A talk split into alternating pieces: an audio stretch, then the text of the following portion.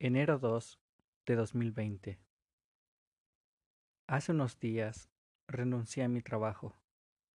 Ya no me sentía feliz y tampoco me quedaba un propósito.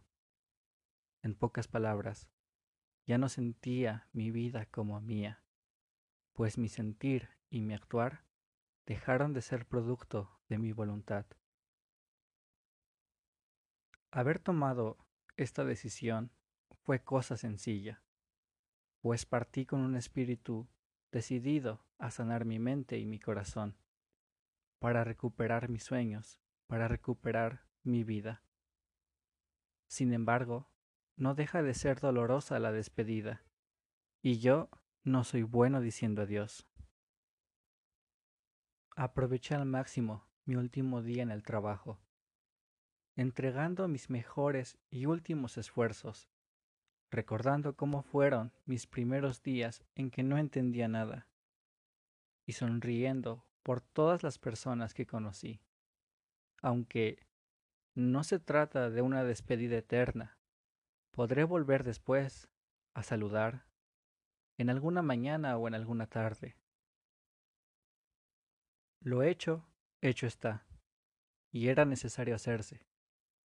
Mi creatividad agonizaba mis ánimos decaían, y mis noches ya eran amargas desveladas. De no haber renunciado, de seguir allí, lo más seguro es que yo mismo hubiera acabado con lo más lindo que me quedaba. Habría contagiado mi amargura, mi pesimismo, mi falta de voluntad, y en consecuencia, creo que habría perdido amigos, o la oportunidad de hacer nuevos. Era necesario detenerme para entender qué he hecho y qué estoy haciendo con mi vida. Ahora emprendo un viaje en retrospectiva. Quiero encontrarme. Quiero entender por qué me perdí. Ya no me importa alcanzar el éxito en una empresa, hacer mucho dinero o encontrar al amor de mi vida. Lo que quiero es encontrar paz. Quiero paz en mis pensamientos, en mi corazón y en mis palabras. Sé que sólo así podré ser feliz. Sólo así tendré los ánimos de vuelta para competir. La búsqueda de la riqueza tendrá un propósito, y seré capaz de compartir y hacer mi vida con amor verdadero. Tengo suerte de contar con tres regalos que me ayudarán a completar mi viaje mi familia, mi espíritu guerrero y ustedes, mis estrellas. Con mi familia podré avanzar durante el día.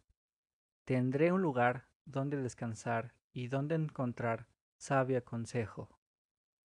Con mi espíritu guerrero avanzaré aun cuando el miedo y las circunstancias estén en mi contra.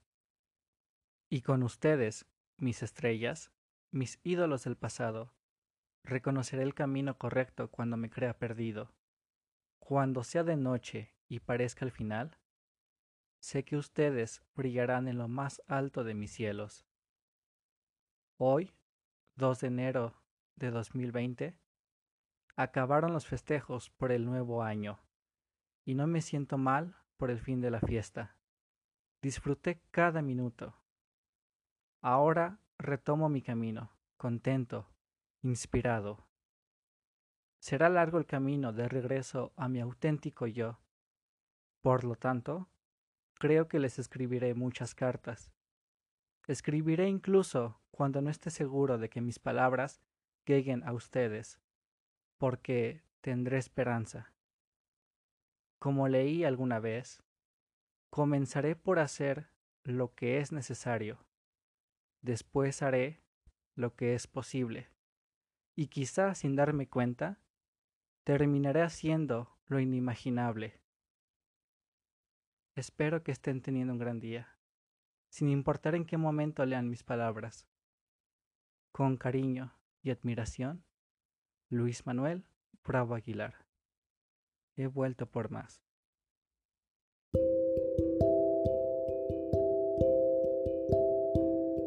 Gracias por escuchar este primer episodio de Cartas a mis estrellas.